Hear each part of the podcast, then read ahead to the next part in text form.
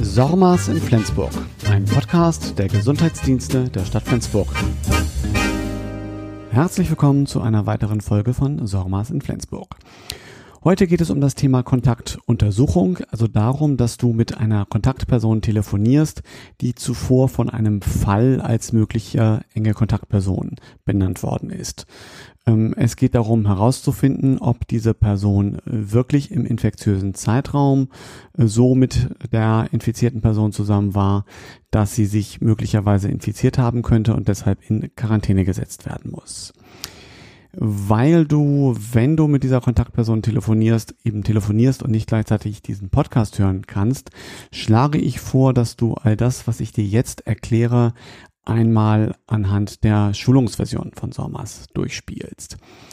Geh also bitte auf die äh, Schulungsversion von SORMAS, log dich ein, wenn du nicht weißt, wo du diese Zugangsdaten findest und wie du äh, ja, wo du die Schulungsversion von SORMAS findest, dann guck doch bitte einmal auf dem äh, Jamboard im Gesundheitshaus oder äh, frag deine Kollegin, dann bekommst du auch dort die Zugangsdaten zur Schulungsversion.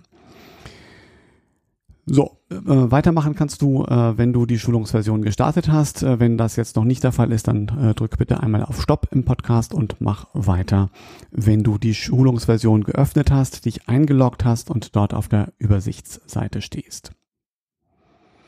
So, wenn du jetzt auf der Übersichtsseite der Schulungsversion stehst, müssen wir einmal die Situation nachstellen, die wir in äh, Flensburg äh, haben, um die Kontaktuntersuchung zu machen.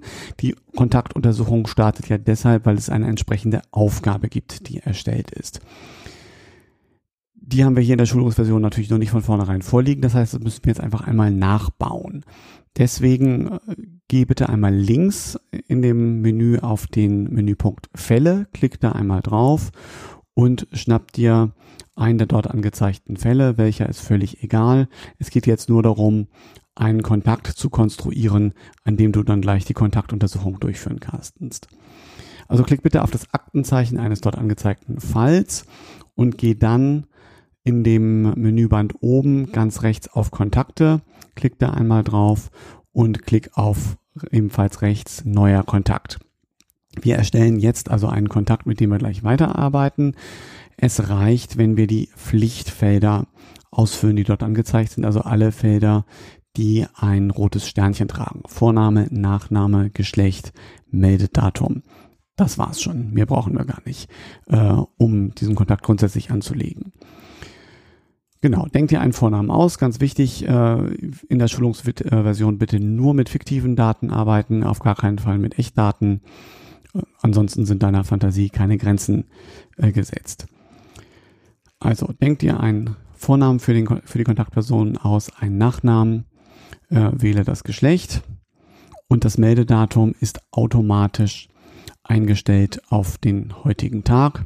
Das kannst du so lassen, äh, wenn du diese drei Angaben letztendlich gemacht hast, Vorname, Nachname, Geschlecht und Meldedatum so stehen gelassen hast, wie es vorgegeben ist. Drück einmal auf Speichern und dann ist der Kontakt entsprechend schon erfasst. So, wir sind immer noch nicht bei der Ausgangssituation für die Kontaktuntersuchung. Die müssen wir jetzt noch einmal ähm, rekonstruieren.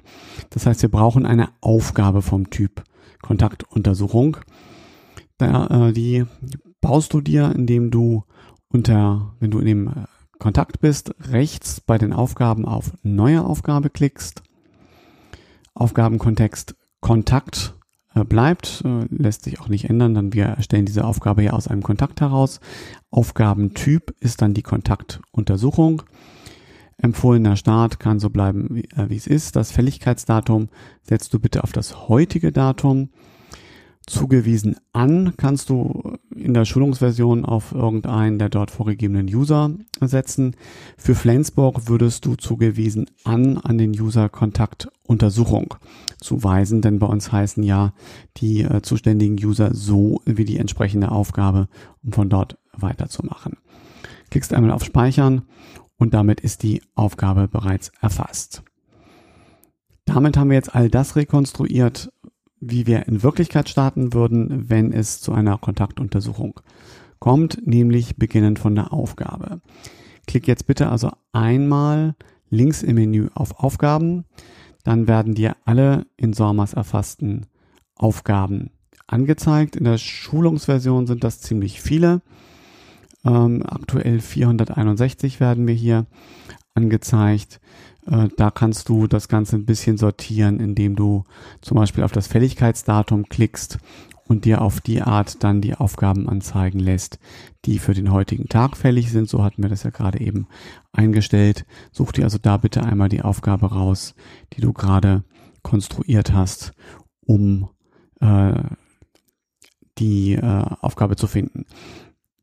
Wir gehen jetzt auch mal, wenn du die Aufgabe gefunden hast, äh, einmal nochmal ganz links in der Zeile auf das Stiftsymbol. Das ist das Symbol, was bedeutet, dass du die Aufgabe editieren, verändern kannst. Wenn du da einmal draufklickst, öffnet sich wieder die eben gerade neu angelegte Aufgabe.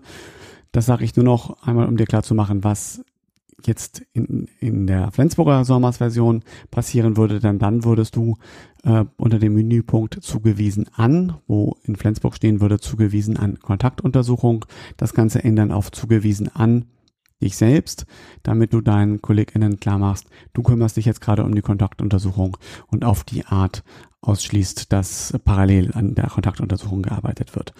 In der Schulungsversion geht das natürlich nicht. Äh, also in dem Fall kann zugewiesen anbleiben, wie es ist und du klickst einmal auf Speichern und die Aufgabe ist wieder abgespeichert. So, jetzt geht es ja um die Kontaktuntersuchung. Wir brauchen also den Kontakt.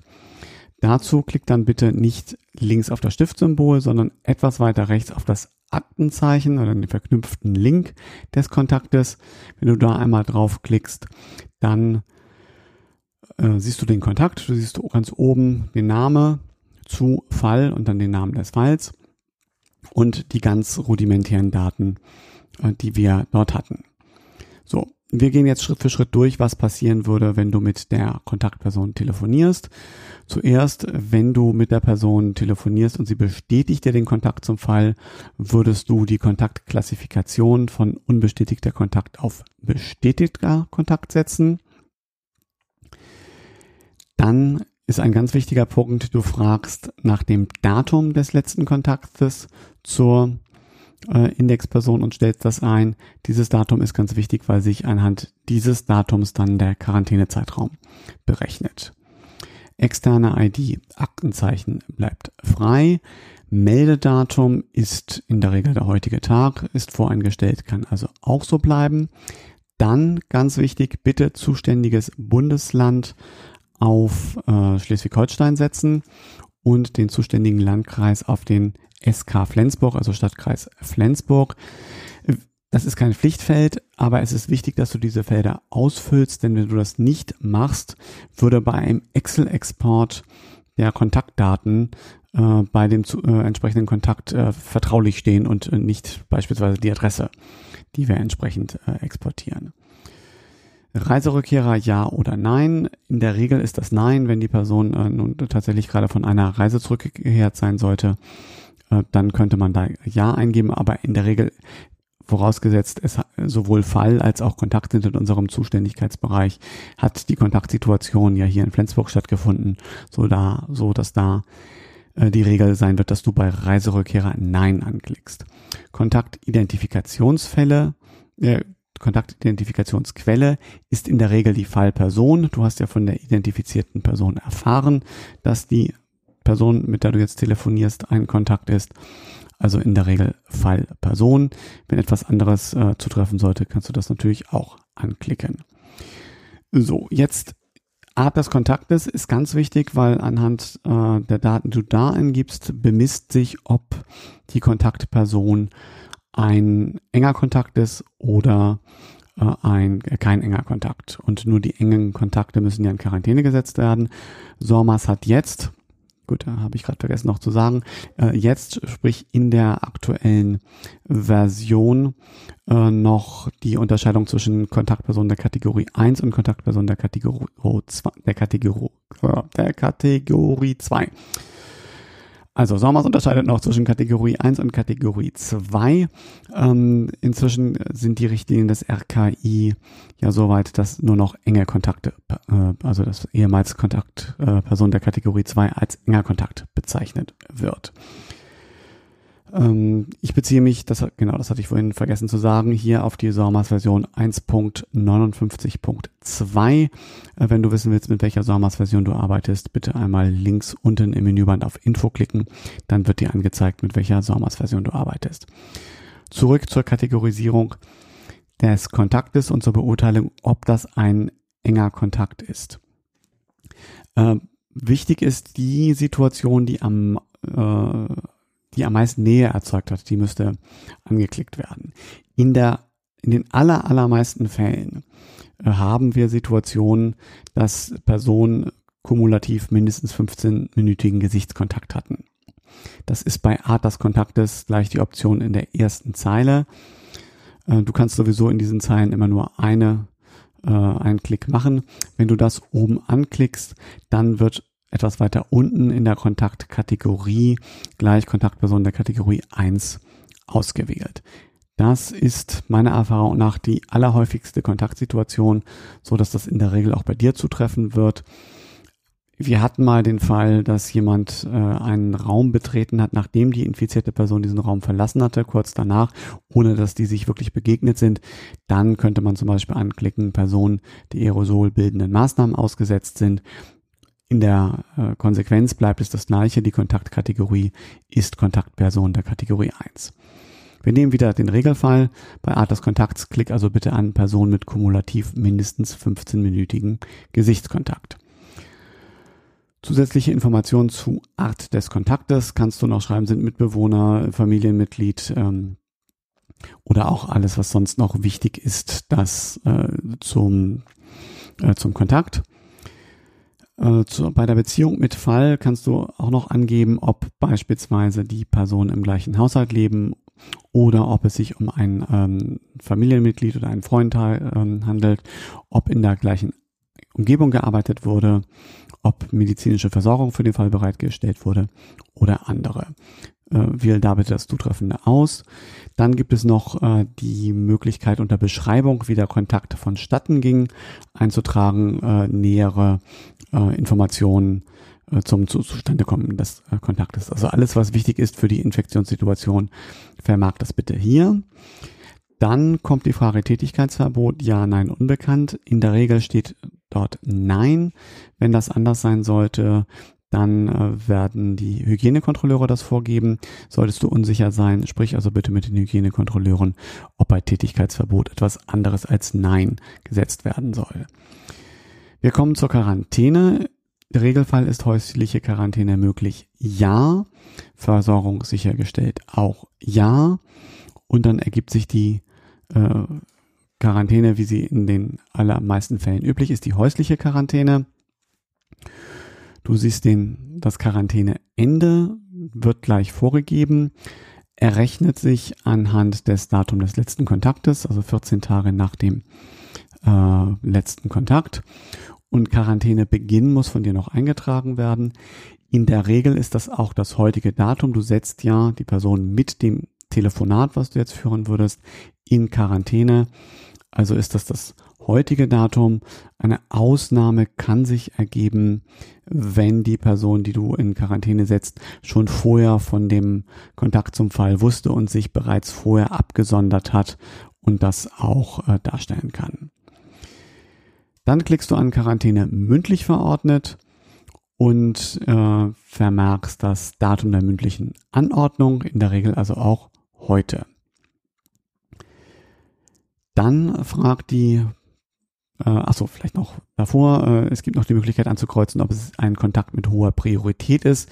Das äh, sollte angeklickt werden, wenn es Kontakte sind, die potenziell sehr viele weitere Kontakte haben oder Kontakte, die beispielsweise im medizinischen Bereich arbeiten. Der Regelfall ist, dass wir Kontakt mit hoher Priorität nicht ankreuzen. Auch hier, wenn du unsicher bist, äh, frag gerne noch einmal nach. Dann frag bitte einmal die äh, Kontaktperson nach ähm, möglichen Vorerkrankungen. Dort gibt es einige zur Auswahl und darunter ein Textfeld, in dem du weitere vermerken kannst. Das ist wichtig für unsere Ärztinnen, damit die beurteilen können, ob vielleicht eine gewisse oder eine besondere Risikosituation vorliegt. Nächster Schritt fragt die Person bitte, ob sie bereits gegen äh, Corona geimpft ist. Wenn sie ungeimpft ist, kannst du einfach ungeimpft eintragen und musst nichts weiter ausfüllen. Wenn sie geimpft ist, müssen auch nicht alle weiteren Felder, die sich jetzt öffnen, ausgefüllt werden, sondern das Datum der ersten Impfung, das Datum einer gegebenenfalls letzten, also zweiten Impfung, der Impfstoffname. Kurze Seitenbemerkung sollte äh, bei der ersten Impfung ein anderer Impfstoff gewählt worden sein als bei der zweiten Impfung, lässt sich das hier noch nicht unterscheiden. Äh, in dem Fall wähle vielleicht für die, dann den Impfstoff der zweiten Impfung. Bei Quelle der Information in, wird es in der Regel die mündliche Kommunikation sein, weil dir die Kontaktperson ja sagt, sie ist geimpft. Ähm, es sei denn, sie äh, äh, es ist, handelt sich um ein Videotele oder eine, eine, ja, eine Videobesprechung und dir wird der Impfpass gezeigt, äh, ist bei uns nicht üblich. Also insofern kannst du dort mündliche Kommunikation anklicken und eben die zutreffenden ähm, Angaben zur Impfung. Alles weitere, Hersteller, äh, INN, Chargennummer, äh, Unicode und ATC-Code muss nicht angekreuzt werden. Genau, dann sind nur noch die Fragen, liegt eine immunsupprimierende Therapie oder Grunderkrankung vor? Erfragt das bitte und äh, ähm, klickt dann dementsprechend Ja oder Nein an. Und ist die Person medizinisch pflegend in der Betreuung von Patienten oder Menschen über 60 Jahre tätig? Auch da bitte das entsprechende ankreuzen Ja oder Nein. Nachverfolgungsstatus wirst du gleich sehen, der ist identisch mit dem Quarantänezeitraum. Das ist nochmal so eine äh, Kontrollfunktion von SORMAS, dass wir sehen können, wer ist aktuell in der Nachverfolgung und um welche in Quarantäne befindlichen Personen müssen wir uns kümmern. Da kannst du also in der Regel alles stehen lassen, so wie es ist. Beim Nachverfolgungsstatuskommentar schreibst du bitte nichts hinein, denn äh, alles, was man dort einträgt, verschwindet wieder, wenn man die Nachverfolgung abbrechen sollte oder auch, ja, wenn über das System dort Änderungen erfolgen. Also lasst das Feld am besten leer. Verantwortlicher Kontaktbeauftragter kann auch leer bleiben. Und das Feld allgemeiner Kommentar lass bitte auch leer, dort nichts weiter vermerken. Das hat den Hintergrund, wenn der Kontakt, den du jetzt gerade erfasst, äh, wenn sich bei dem herausstellen sollte, dass er sich infiziert hat und der Kontakt zu einem Fall wird oder wie das in Sommers heißt, der Kontakt zu einem Fall konvertiert, dann äh, wird, werden die Angaben hier in dem allgemeinen Kommentarfeld äh, nicht in den Fall mit übernommen und gehen verloren. Deswegen dort bitte nichts eintragen und klick bitte einmal auf Speichern. Dann hast du in dem Reiter Kontakt, also wenn du jetzt nochmal nach, ganz nach oben scrollst, unter Kontaktname zu Fall und Name des Falls in der Leiste darunter alles, was unter Kontakt steht, ausgefüllt, soweit es ausgefüllt werden muss. Wir kommen auf diese Leiste gleich noch einmal zurück, wenn es um die Aufgaben geht. Wir müssen nämlich gleich noch ein paar Aufgaben für den Fall erstellen, aber äh, das machen wir zum Schluss. So, wir können also weitergehen, wenn du auf Speichern geklickt hast, äh, dass du jetzt in dem Menüband oben von Kontakt zu Kontaktperson gehst und dort die Informationen ergänzt, die noch fehlen. Du hast den Namen, du hast den Vornamen, ergänzt bitte die Anrede und wähle das Zutreffende aus. Wichtig ist das deshalb, weil bei allem Schriftverkehr, ähm, spätestens mit der Quarantänebescheinigung, dort äh, die Anrede sozusagen daraus gezogen wird aus diesem Feld. Deswegen ist wichtig, dass dort etwas steht. Dann, sofern das nicht äh, vorher eingetragen worden sein sollte bei der Falluntersuchung, trag bitte das Geburtsdatum ein. Jetzt für, um das einmal zu simulieren, kannst du dir natürlich was äh, äh, ausdenken. Du siehst dann gleich äh, neben Geburtsdatum, Jahr, Monat, Tag wird das Alter errechnet. Geschlecht hattest du vorher schon eingegeben, das sollte da noch stehen. Wichtig noch aktueller Zustand der Person. Du telefonierst gerade mit der Person, also ist aktueller Zustand der Person lebendig. Reisepassnummer, Krankenversicherungsnummer, externe ID, Aktenzeichen brauchen wir nicht. Das kann also leer bleiben. Beschäftigungsart, kann leer bleiben im Bereich Erwerbstätigkeit und Bildung. Zugehörigkeit zur Bundeswehr setzen wir, in der Regel ist das der Fall, auf keinen Bezug zur Bundeswehr. Das hängt mit der Meldesystematik von Surfnet zusammen. Also wenn jetzt nicht explizit eine ein Bezug zur Bundeswehr gegeben ist, setzt da also bitte keinen Bezug zur Bundeswehr. Bildung lassen wir leer. Bei Heimatadresse reicht, wenn du die Straße angibst. Ich nehme jetzt einfach mal als Beispiel die Hauptstraße 30. Wenn es die gibt, die Postleitzahl solltest du natürlich eintragen. Die Stadt das reicht eigentlich schon unter Heimatadresse, dass du unter Straße, Hausnummer, Postleitzahl, Stadt alles ausfüllst, was äh, notwendig ist. Und da bitte einmal auf den jetzt noch in rot angezeigten kleinen Tropfen links neben dem Auge klickst, dann dann werden die GPS-Daten äh, der Adresse ermittelt und später auf der Karte angezeigt. Frag bitte die Kontaktperson nach dem Arbeitgeber. Äh, den Arbeitgeber kannst du unter Adressen vermerken. Das ist das Feld, was sich jetzt auftut. Äh, das tust du, indem du auf Neuer Eintrag klickst. Sagst not, ähm, neuer, äh, neuer, ja, äh, auf Neuer Eintrag klickst, dann äh, macht sich die, ähm, ein, Fenster auf, äh, das mit Ort überschrieben ist. Unter Adresstyp, wir simulieren jetzt ja einmal, es geht um den Arbeitsort, klickst du eben an Arbeitsort. Unter Adressname Beschreibung ähm, ich tippe jetzt mal Firma ein, kannst du eben die, äh, die Name des Arbeitgebers eintragen und auch dann wieder bitte die entsprechenden äh, Kategorien, also Bundesland Schleswig-Holstein, Landkreis Schleswig, äh, äh Landkreis Kreisfreie Stadt, Stadtkreis Flensburg oder äh, wenn das im Kreis Schleswig-Flensburg oder im Kreis Nordfriesland sein sollte, eben dort die entsprechenden Angaben und äh, gibt die Adresse und alle weiteren Daten zum Arbeitgeber an. Wichtig ist auf jeden Fall noch, dass unter weitere Informationen in dem Fenster der letzte Arbeitstag äh, vermerkt ist, weil das für, falls da Kontakt zum Fall werden sollte, das wichtig für weitere Ermittlungen ist, um zu ermitteln, ob die Kontaktperson im infektiösen Zeitraum äh, am Arbeitsplatz war und dort eben entsprechend ermittelt werden muss. Wenn du das alles eingetragen hast, klick auf Erledigt und der Arbeitsort ist unter Adressen gespeichert.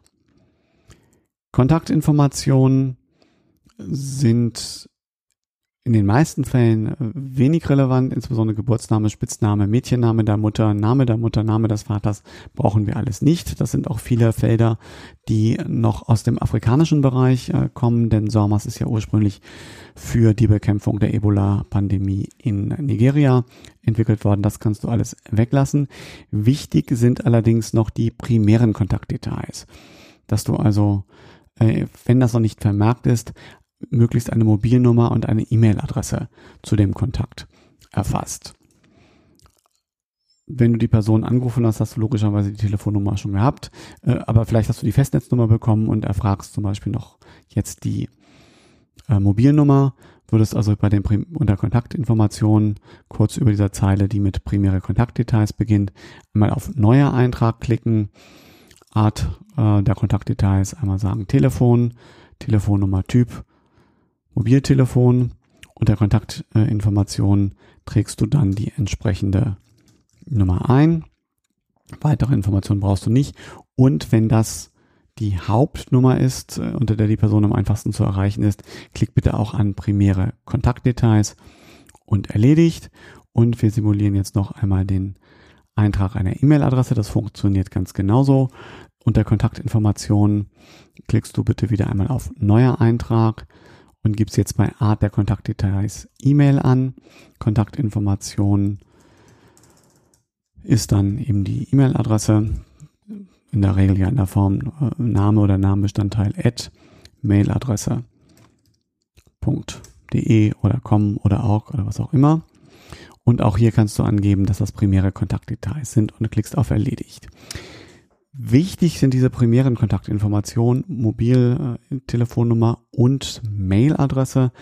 Außerdem noch dafür, wenn das Klimedo-Symptomtagebuch genutzt werden soll. Das machen wir in Flensburg derzeit noch nicht, aber das äh, kann gut in naher Zukunft der Fall sein.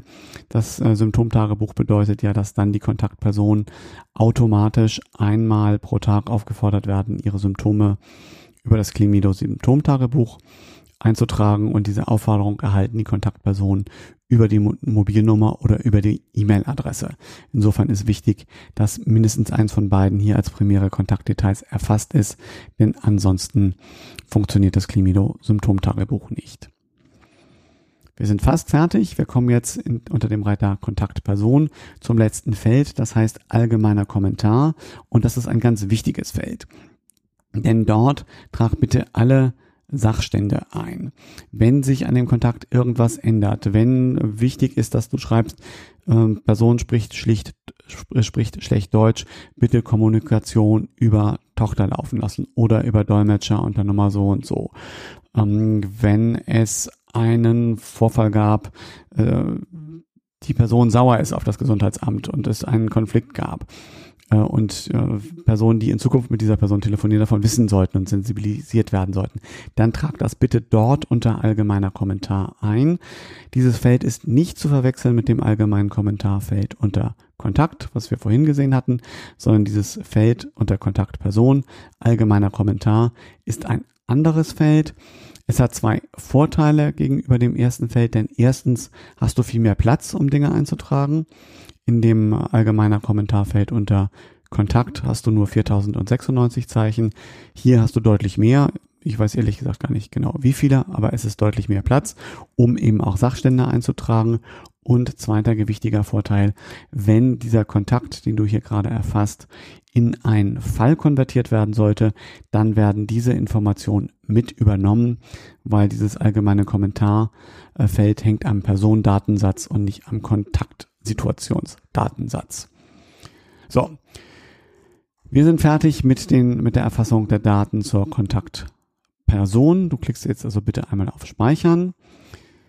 Epidemiologische Daten, ganz oben im Menü, lassen wir jetzt erst einmal weg. Dort können wir, wenn wir wollen, äh, noch nähere Details zur äh, möglichen Exposition, also zur äh, Situation, in der eine mögliche Infektion stattgefunden haben könnte, eintragen.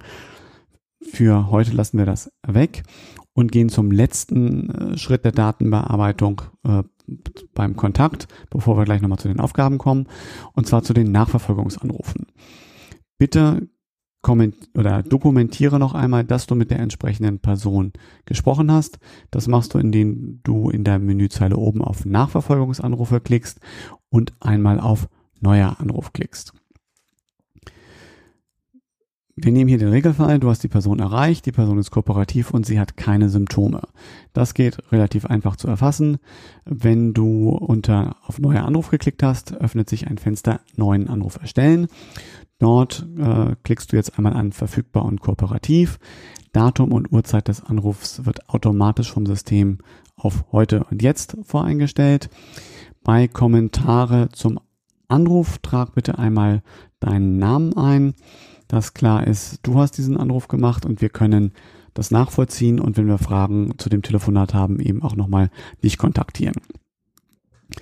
So, wir gehen jetzt davon aus, die Person hat keine Symptome. Dann würden wir äh, etwas später unter klinische Zeichen und Symptome leer auf Nein setzen anklicken und dann werden alle Symptome auf Nein gesetzt.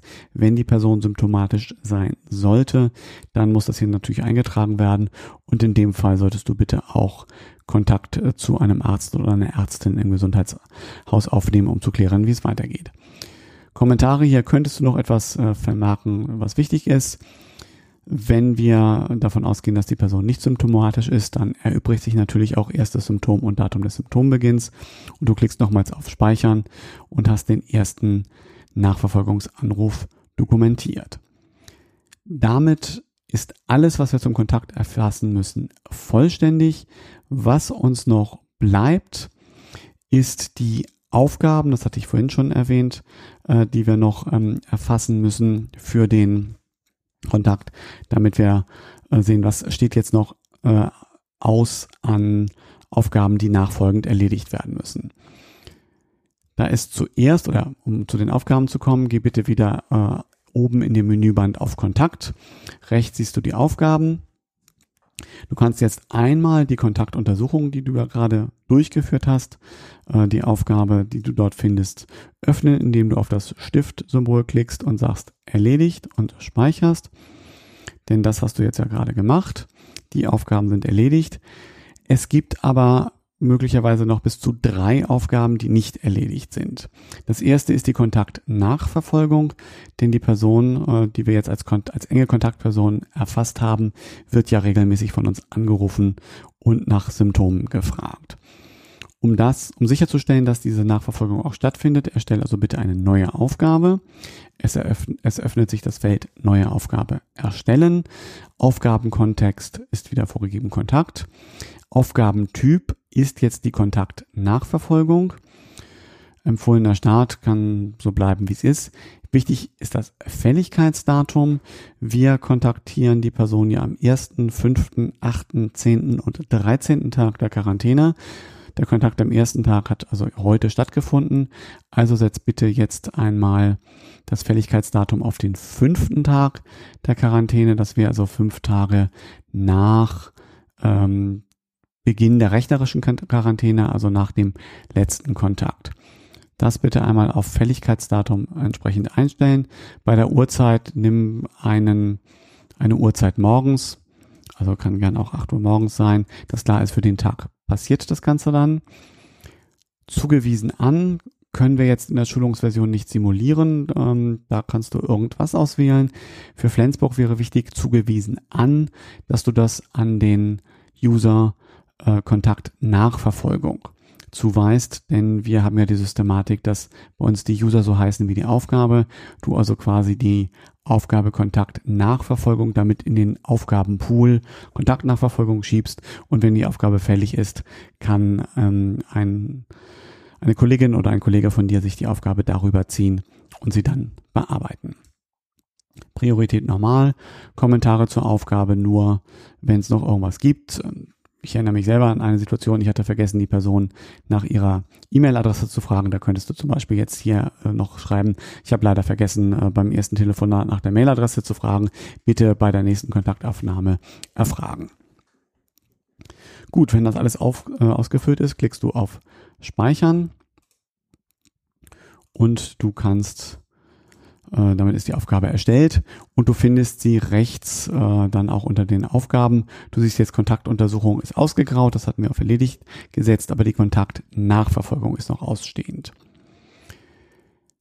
Eine weitere Aufgabe, die wir noch brauchen, ist die Testanmeldung, denn wir lassen die Kontakte, sobald sie als enge Kontakte erfasst sind, ja zu Beginn einmal testen und sie werden dann auch am äh, ähm, am 13. Tag der Quarantäne noch einmal zum PCR-Test geschickt und müssen dementsprechend angemeldet werden. Das heißt, wir brauchen eine Aufgabe, die genau das äh, deutlich macht, dass wir eben nicht vergessen, diese Person zum Test anzumelden. Bei Aufgabentyp, wenn wir auf neue Aufgabe geklickt haben, haben wir die Testanmeldung leider nicht vorgegeben, weil das äh, kein Standard ist bei SORMAS. Das heißt, hier müssen wir eine andere Aufgabe definieren. Andere Aufgabe siehe Kommentar. Empfohlener Start kann so bleiben, wie es ist. Fälligkeitsdatum setzt bitte auf heute, denn wir wollen die Kontaktperson noch am heutigen Tag, also sobald sie uns als enge Kontaktperson bekannt wird, gleich zum Test anmelden. Zugewiesen an, die Systematik kennst du inzwischen, geht dann an den User Testanmeldung. Geht in der Schulungsversion natürlich nicht, aber äh, in der Echtversion in Flensburg würdest du zugewiesen an jetzt auf Testanmeldung setzen. Priorität normal kann bleiben. Kommentare zur Aufgabe.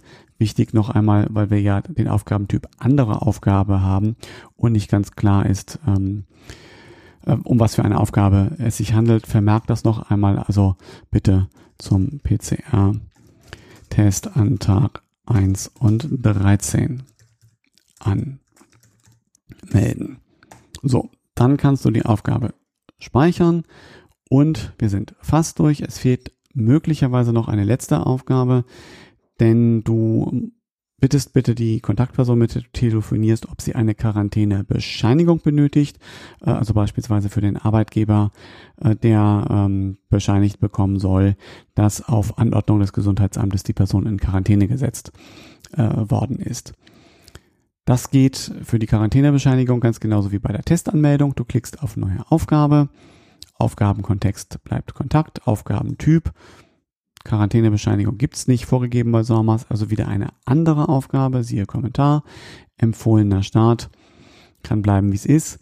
Fälligkeitsdatum setzen wir jetzt standardmäßig immer auf zwei Tage nach Quarantäneende, weil dann klar ist, dass der ähm, negative PCR-Test uns auch vorliegt und wir dann das Ende der Quarantäne bescheinigen können. Fälligkeitsdatum, also zwei Tage nach Quarantäneende, zugewiesen an, an den Aufgabenpool in dem Fall, also an den User oder an den äh, genau an den User ähm, Quarantäne an, äh, Quarantänebescheinigung. Geht in der Schulungsversion nicht, in Flensburg aber schon, also zugewiesen an Quarantänebescheinigung. Priorität kann so bleiben, wie sie ist, normal. Und Quarantäne auf zur, äh, Kommentar zur Aufgabe auch bitte nochmal vermerken, bitte Quarantänebescheinigung oder Q-Bescheinigung geht schneller, bitte Q-Bescheinigung ausstellen. Und du klickst auf Speichern und dann ist auch diese Aufgabe erfasst. Damit sind wir mit allem durch. Äh, bitte jetzt noch einmal auf Speichern klicken. Dann haben wir alle Daten zum Kontakt, sowohl unter Kontakt, unter Kontaktperson, unter Nachverfolgungsanrufe und die zugehörigen Aufgaben erfasst. Das war viel und das war lang. Ich glaube, der bislang, die bislang äh, längste Folge. Ähm, das zeigt aber vielleicht nochmal, dass äh, vielleicht tatsächlich am sinnvollsten ist, du spielst das Ganze ein oder zweimal in der Schulungsversion durch, bevor du äh, in der Echtsituation äh, ja, äh, die Kontaktuntersuchung durchführst. Im Idealfall ja dann auch so weit, dass du das Ganze so weit verinnerlicht hast, dass du während, während du telefonierst die entsprechenden Angaben auch in Sommers erfassen kannst. Soweit für heute zum Thema Kontaktuntersuchung. Ich hoffe, es war trotz der Fülle an Informationen verständlich und interessant. Wenn du etwas vermisst, wenn etwas falsch sein sollte, wenn du dir eine Änderung wünschst, wie immer, kontaktiere mich gerne am einfachsten per Mail unter korf.torge.flensburg.de. Vielen Dank fürs Zuhören, mach's gut und tschüss.